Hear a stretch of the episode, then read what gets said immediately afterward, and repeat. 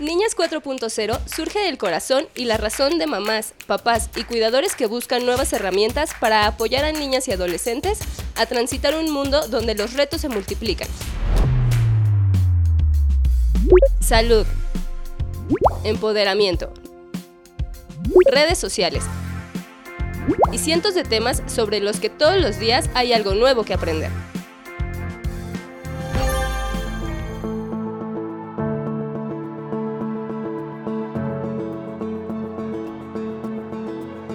Hola, buenos días, tardes o noches, el momento que se den para escuchar este, este espacio de discusión y de plática eh, llamado Niñas 4.0, dirigido a tratar temas que tocan a nuestras niñas, niños y adolescentes con un enfoque de género, pensando en los retos que tenemos ahora como mamás, papás, cuidadores y acompañantes de estos, de estos grupos en este tránsito hacia una sociedad que creemos que debe ser un poco mejor y que creemos también que deben de empezar, debemos de empezar a discutir diversos temas sobre eh, niños, niñas y adolescentes. Hoy estamos muy contentos de eh, recibir aquí a Trish Luna. Eh, su nombre artístico o su nombre de, de, youtuber para hacer estos temas de divulgación de la ciencia. Trish es es muy joven, si ustedes eh, seguramente escucharán esto, pero verán las fotos, es súper, súper joven. Eh, estudió física en la Facultad de Ciencias de la UNAM, eh, se graduó con mención honorífica de la maestría de astrofísica de la UNAM y tiene la medalla Alfonso Caso en el 2015 y ahorita está haciendo el doctorado en astrofísica también, que para todos los que nos dedicamos a las ciencias sociales nos suena como muy, muy, muy, muy complicado, pero que eh, creemos que es muy importante que vayamos adentrándonos más y que vayamos llevando más a nuestra vida cotidiana este tipo de temas si queremos tener más eh, niñas y en un futuro mujeres en temas de, eh, de ciencia, de tecnología, de innovación y, ¿por qué no?, del espacio ahora que está tan de moda. Bienvenida, Trisha, a este espacio. Muchas gracias, muchas gracias también por la invitación y yo encantada de poder hablar de estos temas tan importantes, como dices tú, para, para que las nuevas generaciones cada vez más se interesen por estos temas. Te puedo preguntar antes de que entremos a los temas, ¿por qué astrofísica? O sea, ¿cómo llegaste a ser astrofísica? Bueno, eh, fíjate que a mí no me pasó como eso de que yo desde chiquita quería hacerlo, siempre lo supe, la verdad es que no. Yo eh, de chiquita y, de adolescente quería ser eh, actriz y entonces de hecho estaba estudiando en el IMBA, pero pues tuve ahí como una, como lo que ahora llaman un evento canónico, en el cual este, pues me di cuenta que una de las curiosidades más grandes que tenía era saber qué había más allá de la Tierra. Y bueno, yo siendo de Ciudad de México, tú sabes que hay mucha contaminación lumínica en las grandes ciudades, pero eh, salí de noche a Chichen Itza, de hecho en la prepa de Limba es que nos llevaron para allá, eh, y fue la primera vez que vi la Vía Láctea con mis ojos, entonces ver la inmensidad del espacio me hizo pues ahora sí que pensar en que necesitaba resolver esa duda eh, de, cuál es nuestro lugar en el universo y, de ahí surgió esta idea de querer ser astrofísica. Eh, ahora, por ejemplo, ya existe una carrera desde licenciatura en, la Universidad de Sinaloa eh, para ser astrónomo, pero es muy nueva. Yo cuando, cuando entré a la carrera no existía y entonces Normalmente el camino que sigue la mayoría, no es el único, pero el que sigue la mayoría, em, es estudiar física y después ya un posgrado en astrofísica. Entonces, pues ya me tocó hacer eso eh, y por eso elegí realmente la astrofísica, por, por esta curiosidad. Eh, siempre he sido muy curiosa y quise, quise resolver y alimentar mi curiosidad acerca del universo. Qué padre, la verdad, qué interesante. Este, sí es, se, pone de moda la, astrofísica cuando vienen los eclipses y entonces todo el mundo empieza a, hablar de los eclipses. Pero tú que estás en este campo, eh, ¿qué tantas mujeres hay? ¿Cuánta es la participación de niñas y mujeres eh, en temas de astrofísica? ¿Qué tanto interés y qué tanta participación hay en, en el campo específicamente? Pues mira, es muy, muy buen tema para hablar porque eh, cuando una entra a física en general, o sea, la, así, solo física, la verdad es que eh, todavía somos muy pocas mujeres. Cuando yo entré, más o menos éramos como el 25% de mujeres en la, en, como en la plantilla estudiantil, ¿no? Eh, y yo he visto eh, que estas nuevas generaciones ya se están acercando a un 40% o algo así de, estudiantes eh, en física, ¿no? De chicas estudiantes en física. Entonces, eso es bueno. Cuando una ya entra al posgrado en astrofísica, ahí vemos como que en particular la astrofísica sí, sí tiene como una gran, una equidad de género ya lograda y, proviene este, este punto de que una de las personas que trajo el posgrado de astrofísica a México fue una mujer, de hecho, ¿no? Fue la doctora Paris Pishmish. Ella, eh, pues, no es mexicana, pero se casó con un mexicano y se vinieron a vivir a México. Y gracias a eso, ella, pues, impulsó la creación del posgrado en astro aquí. Y no solamente ella, sino ya después, siendo ella la líder del posgrado, ¿no? Habiendo también algunos otros astrónomos después ya involucrados, pues em, eso hizo yo creo que en la mente colectiva de las y los estudiantes de esos entonces, que no se viera la astrofísica como un tema de hombres, ¿no? Sino que hiciera que normalmente haya, la verdad, 50-50 de hombres y mujeres en los posgrados, que se traduce también en ahora, eh, pues, los puestos de investigación en el mismo instituto. Ahora, aún así, existen algunos problemas que se tienen que tratar, porque no solamente se trata de contratar a 50% mujeres y 50% hombres, sino también darles las mismas oportunidades para que vayan avanzando en su carrera como investigadores, por ejemplo. Y ahí sí sigue habiendo como eh, la necesidad de cuotas de género y este tipo de cosas, porque al final de cuentas las mujeres, aunque son investigadoras, de todos modos, por ejemplo, terminan siendo las principales cuidadoras y educadoras en su casa, ¿no? En sus hijos, y, eh, o si hay personas enfermas y entonces termina recayendo en ellas mucho más eh, trabajo no pagado que en los hombres no, y entonces los hombres pueden publicar más, ir a congresos más, y entonces su carrera pues sigue avanzando un poco más que las de las mujeres, ¿no? Entonces, eh, ese es más o menos el panorama, ¿no? O sea, sí hay mujeres eh, investigadoras en el Instituto de Astronomía. Por ejemplo, si nos vamos al Instituto de Ciencias Nucleares, que es justo en donde está la que fue mi asesora en el doctorado, pues resulta que ahí sí las mujeres son bien poquitas, ¿no? Ahí es un instituto donde hay más, eh, no solo astrónomos, sino también hay químicos, biólogos, eh, físicos, y ahí sí se ve que hay algunos departamentos del instituto que tienen muy poquitas mujeres todavía. Entonces, eh, pues trabajar en eso. Eh, algo también bonito es que eh, este es el primer periodo de, ese instituto que te digo, que es el Instituto de Ciencias Nucleares, que tiene a una mujer como directora del instituto, ¿no? Mientras que, por ejemplo, en el Instituto de Astronomía eh, casi desde el principio hubo una mujer de directora, ¿no? Entonces, depende mucho, sí, del contexto también en conforme fueron creados los, los propios institutos. Ok. Eh, me parece súper lindo que haya tantas, tantas chicas y tantas mujeres en, en, este tema de la astronomía y que haya iniciado con una mujer que, que creó esta área. Y hacia adelante, ¿qué pueden hacer o qué pueden aspirar para trabajar? Eh, las niñas cuando participen en este tipo de carreras, en la astrofísica, porque de pronto eh, es muy interesante o suena muy rico que participen en la investigación, pero debe de haber algo más allá. O sea, yo pienso ahora en Elon Musk y ahora que, manda las cosas al, al, espacio, ¿no? Hay toda una industria alrededor de, él. En México, ¿a qué pueden aspirar para cuando participen en estas carreras y qué puede ser atractivo aparte de dedicarse a la investigación pura? Eh, pues mira, de hecho, em, es, algo bonito de tratar porque mm, hay muchas veces que uno piensa que si no hace investigación ya no hizo nada, ¿no? O, no, o el, el, único objetivo realmente es hacer investigación y ya, ¿no?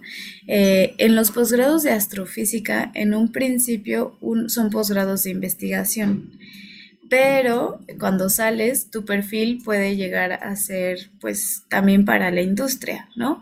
Entonces puedes trabajar justamente en, industrias aeroespaciales, que no, no, tiene, no son astrofísicas, sino más bien son aeroespaciales, y eh, justamente ayudan en la creación de tecnologías para eh, pues las misiones espaciales, etcétera. Y ahí aparte se abre mucho más el panorama porque no nada más necesitan astrofísicos, realmente necesitan muchos ingenieros, ingenieros de todo tipo, ingenieros e ingenieras de todo tipo, ¿no? Desde mecatrónica, electrónica, em, eh, computacionales, por ejemplo, ¿no? Todas estas personas que pueden ayudar justamente a la creación de nuevas tecnologías y también eh, personas de ingenierías aeroespaciales, ¿no? Que tienen que ver también con la creación de las naves espaciales, como tú bien dices, ¿no? Como las que crea eh, SpaceX y muchas otras compañías. Y hablando de compañías, pues también es importante eso, ¿no? Saber que eh, una de tus metas puede ser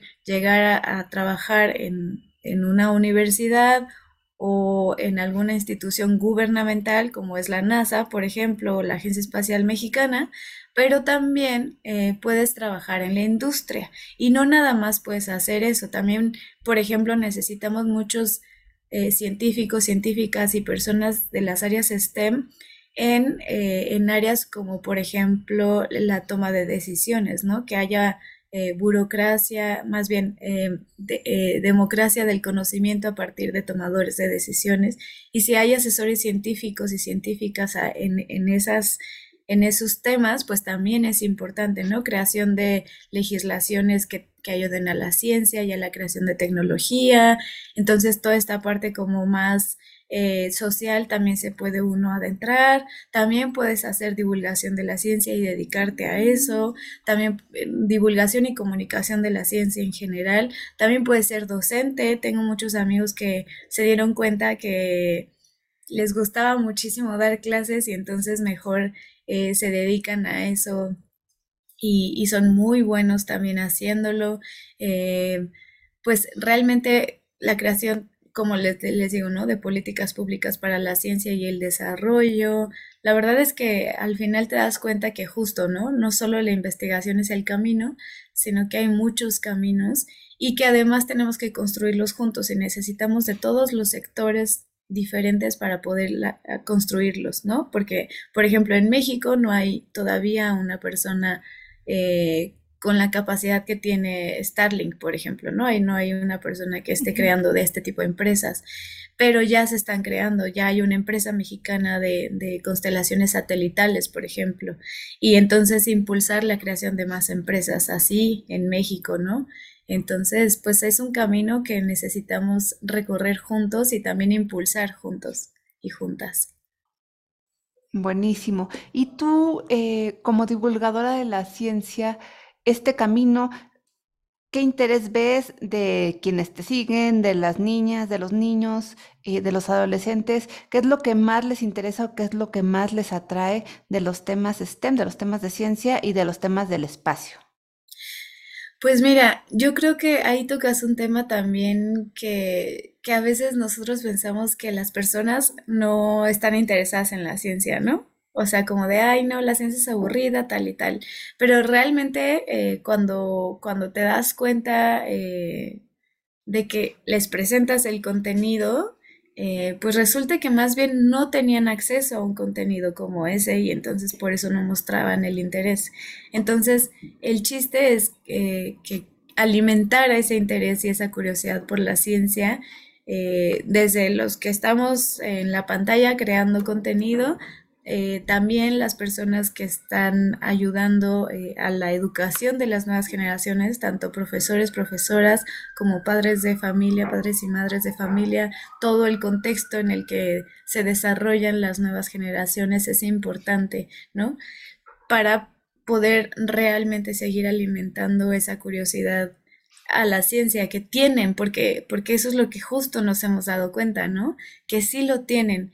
La astronomía puede ser una ciencia como muy taquillera y que a todo el mundo justo le interesa y quiero saber qué onda con la luna, qué onda con los eclipses y todo esto, pero también necesitamos eh, pues que se fomente, ¿no? O sea, no nada más tenerlo, sino escuchar también, como tú bien dices, qué es lo que les gusta, eh, qué es en lo que realmente ellos están interesados, ellas están interesadas. Entonces, bueno, ¿qué te puedo decir? Les gusta muchísimo que hablemos de agujeros negros, que hablemos de vida, en, eh, la posibilidad de vida en otros lugares en el espacio, la exploración marciana, la exploración lunar, ¿no?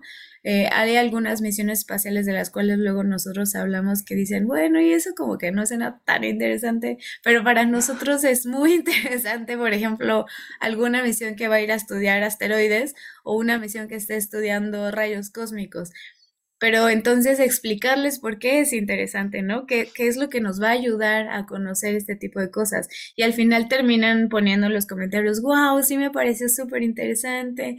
Y una de las cosas que más me gusta eh, que, que, hacemos en Astrofísicos en Acción es pues esto, ¿no? O sea, esta, esta eh, como como pasarles a, nosotros nuestra emoción a las personas, ¿no? Transmitirles, esa es la palabra que estaba buscando, transmitirles esa, esa pasión y curiosidad que nosotros ya tenemos del universo. Y entonces, pues eso, si hablamos siempre muy emocionadas y emocionados de las cosas, porque realmente, o sea, es genuina nuestra emoción, ¿no? Y entonces creo que por eso también conecta con las, con las audiencias que, que ven nuestro contenido. Sí, es, es eso de, la emoción me parece, a, mí me parece muy, muy interesante. Yo tengo una hija que ahora tiene 12 años y eh, en algún momento veía un programa que está en Netflix que se llama Obra de tu mente en español y en inglés se llama Brainchild, si, si no me equivoco. Y es ciencia, o sea, es toda una serie completa pero nunca pasó la temporada 2 ni la temporada 3, se agotó en una mm. y tristemente pues la vio como cinco veces y ahí terminó toda la historia, que ya la había visto demasiadas veces. Eh, ¿Qué falta para hacer este clic entre el, el, tema que sí era interesante y que pueda llevarse, por ejemplo, a estas plataformas, ¿no? Porque seguro contenido hay, pero pues en Netflix no está. O sea, no está de la forma que podría amplificarse más. Y por eso te decía, como que cuáles son los temas que a lo mejor podrían ser el gancho. Me dijiste agujeros negros, los gusanos, este, ahí aprendí a los, gusanos, ahí aprendí a los gusanos. Eh, o el tema de los extraterrestres, ahora que están de moda y que han ido hasta la cámara, a la Cámara de Diputados, ¿no? Y, eh, con personajes que tienen mucha presencia mediática, pero no sé si ustedes, como divulgadores de la ciencia, están en esta discusión. Pues sí lo estamos, afortunadamente nos invitan a foros para hablar de este, este tipo de temas eh, y sobre todo, eh, pues hablamos un poco más también objetivamente, ¿no? O sea, de las cosas que sí se deben de creer, las cosas que no se deben de creer y cómo también evaluar la información que nos están dando, ¿no? Porque muchos de estas, de estas personas, como tú dices, que tienen mucha... Eh, presencia mediática, pues la verdad es que mienten, ¿no? Le mienten a las personas y no, no basta con nosotros decirles, no les crean, sino explicarles, ¿no? O sea, el contexto de por qué, por qué sí, por qué no y tal, ¿no? Nosotros creamos contenido de muchas maneras. Eh, como justamente participando en podcast como el tuyo, ¿no? En, entre, en programas como pues los que nos inviten, ¿no? Este, también em, pues haciendo videos, nuestros propios videos, ¿no? Pero sí, tienes toda la razón. Eh, siento que también falta este interés de las grandes plataformas por crear este tipo de contenidos como más, eh, pues sí, ¿no? Como Cosmos de Carl Sagan, ¿no? Al final de cuentas, por ejemplo, pues ya hay nuevas temporadas de Cosmos. Eh, a cargo de Neil deGrasse, que también quedaron buenísimas esas temporadas, pero sí necesitamos que volteen a ver eh, pues a creadores latinoamericanos, que además también tenemos todas estas ideas y que además al final de cuentas cuando ves a personas pues de tu propio país o, o, hablando tu propio idioma y a lo mejor haciendo hasta chistes locales, ¿no? Que solamente entendemos nosotros, pues conectas mucho más rápido con el contenido. Entonces, eh, lo que realmente todo, todo el tiempo estamos buscando es eso, ¿no? O sea, abrir paso a, encontrar nuevas audiencias para, estos temas y diversificarnos. Yo creo, yo espero que pronto eh, haya estas propuestas para hacer contenido en grandes plataformas. Eh, pero por lo, por lo mientras, una de las grandes plataformas que tiene muchísimo contenido es YouTube y ahí es en donde, por ejemplo, pues nosotros estamos, ¿no? Y, y afortunadamente también, por ejemplo, plataformas como YouTube eh, buscan mucho también la creación de contenido educativo en, la plataforma, ¿no? Saben, ellos saben que son eh, pues el segundo lugar en donde las personas buscan información en el mundo y entonces eh, poder hacer que la gente encuentre esa información y además verídica, ¿no? Eh, normalmente pues hay muchas veces que se les va y, encuentras canales o información en YouTube pues que no es correcta, ¿no? Pero también eh, por lo menos todo este movimiento de lo que nos llamamos edutubers pues intentamos siempre hacer contenido de calidad y además siempre estar poniendo como las referencias de dónde sacamos las cosas. Obviamente la credencial de que somos astrofísicos reales, ¿no? Pues también nos ayuda, ¿no? O sea, ya estudiamos, no estamos inventando nada, ya lo hemos estudiado. Y además esto, que yo creo que hay un tema importante aquí entre lo que alguien, algunas eh, personalidades públicas hablan y lo que ustedes hacen. De pronto, si descalificamos lo que ellos dicen, que no se pierda la importancia de que sí hay estos fenómenos, de que investigar estos fenómenos como los que antes llamábamos ovnis, este, y, ahora tienen otro nombre que siempre se me escapa. Fanis. No se puede, los fanis. Ahora los fanis, este, son, eh, no podemos dejar de hacerlo, nada más porque no creamos en una persona, ¿no? Sino que son fenómenos que tienen que estarse dando seguimiento y que tienen una presencia científica allá afuera, ¿no? Y que hay que estar encima de ellos y que sí pueden ser atractivos para niños, niñas y adolescentes. A mí, digo, me, me gusta mucho lo que hacen en su canal, pero también lo que está pasando, pero también lo que está pasando en, otras cosas, ¿no? Como, como tú dices, o sea, son los ovnis, estamos en congresos, estamos en, en, otras, en otras plataformas y haciendo esta, esta divulgación. Y cuando tú me dices voltear a ver a los latinoamericanos, lo que se me ocurre es que, bueno, también en México tenemos una historia siguiendo al espacio, ¿no? O sea, todos estos observatorios desde las, las eh, culturas prehispánicas. Eh, son importantes, ¿no? Y estar rescatando esa historia y esa tradición también que, tenemos ahí a lo largo de la vida, ¿no?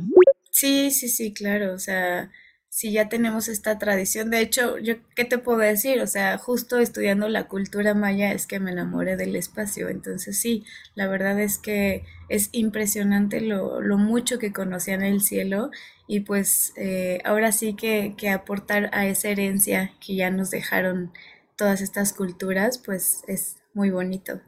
Por último, quisiera preguntarte qué falta en las escuelas y a los papás y las mamás para que podamos decirles, ah, sí pueden estudiar estas carreras STEM y hay todo este abanico de cosas que puedan hacer.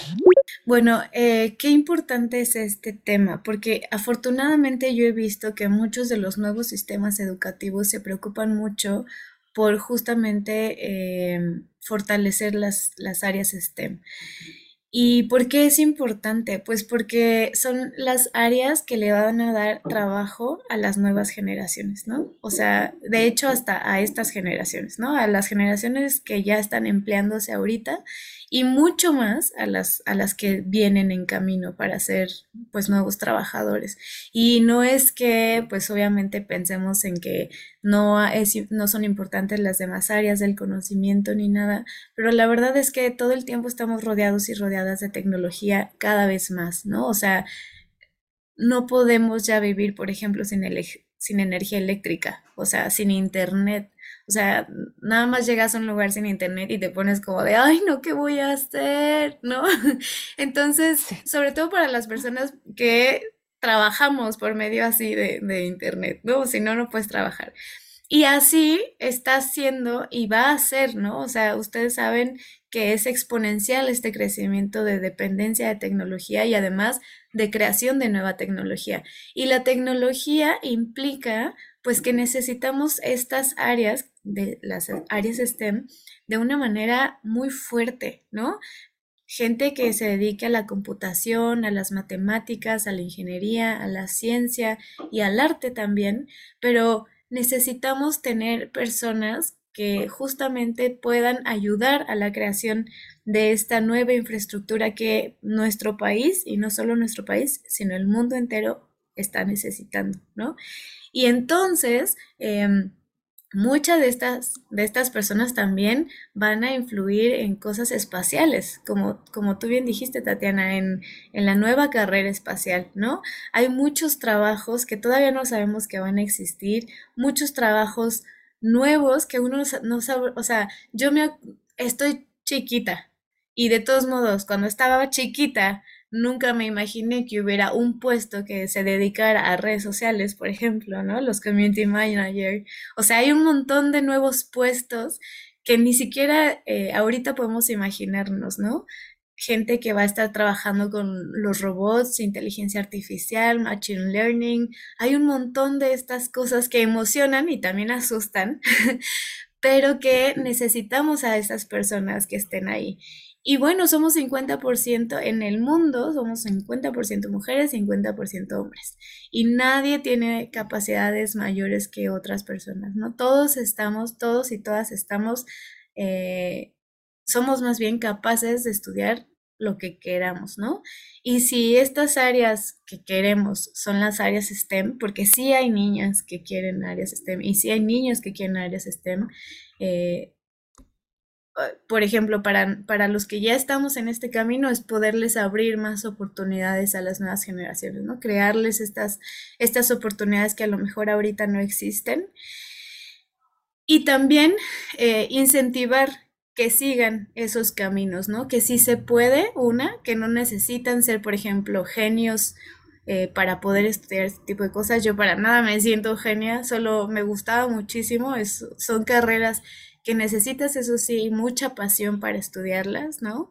Em, y todos y todas podemos estudiarlos.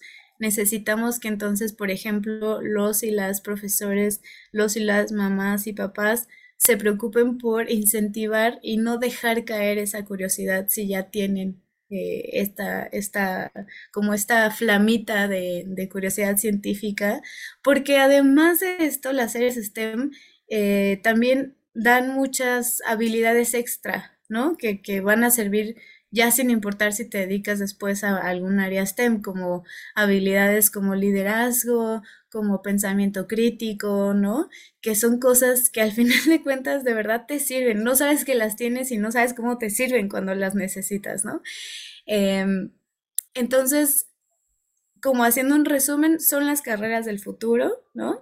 Em, son carreras que te dan muchas más habilidades de las que uno podría pensar y además todos y todas podemos estudiarlo porque si es el futuro, las mujeres y los hombres por igual tenemos que estar en ese futuro, construir el futuro juntos y juntas. Sale, muchísimas gracias, gracias Trish.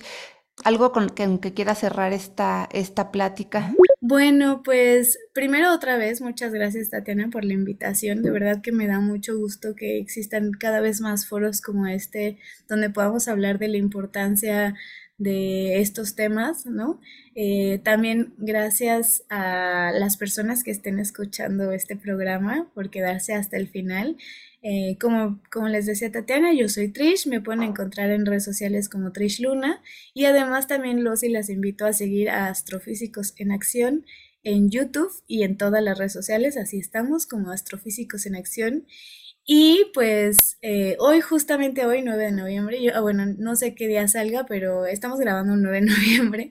Eh, el, nuestro proyecto Astrofísicos en Acción cumple 10 años de existencia, así que Hoy es nuestro décimo aniversario y pues me da mucho Muchas gusto. Felicidades. Muchas gracias. Me da mucho gusto también. Muchas pues, felicidades. gracias. Estar festejando contigo.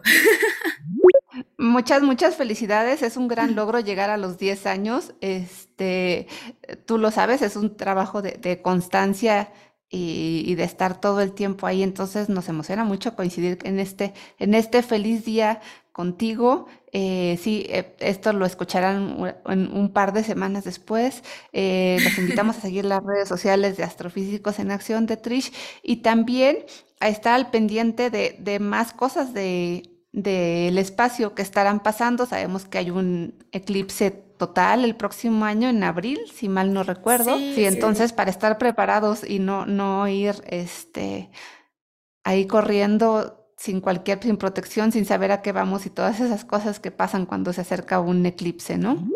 Sí, justamente qué bueno que lo mencionas, porque el 8 de abril es el eclipse total, no en todo el país se va a ver total, solamente en el noreste del país. Eh, pero sin embargo, eh, en todo el, país sí se va a ver de manera parcial por lo menos. Y como tú bien dices, este, en Astrofísicos en Acción vamos a estar poniendo mucha información también del eclipse para que lo vean de manera segura, sepan dónde verlo, cómo se va a ver en donde estén ustedes en ese momento, etcétera. Y lo planeen, si quieren ir a verlo y no viven en el norte, pues que lo planeen con tiempo para que puedan irlo a disfrutar. Buenísimo, muchas gracias. Gracias a todos los que, como dice Trish, nos siguieron hasta el final de esta emisión. Les recordamos que nuestras redes sociales son en Facebook y en Instagram Niñas 4.0 y en Twitter estamos como Ninas, porque la red no, Ninas 4.0, porque la red no nos deja poner la ñ, pero, eh, perdón, en X no nos deja poner la ñ pero eh, ahí nos pueden encontrar en estas, en estas características. Buenas, eh, buen día a ustedes en el momento que nos escuchen. Hasta luego. Niñas 4.0 surge del corazón y la razón de mamás, papás y cuidadores que buscan nuevas herramientas para apoyar a niñas y adolescentes a transitar un mundo donde los retos se multiplican. Salud, empoderamiento, redes sociales y cientos de temas sobre los que todos los días hay algo nuevo que aprender.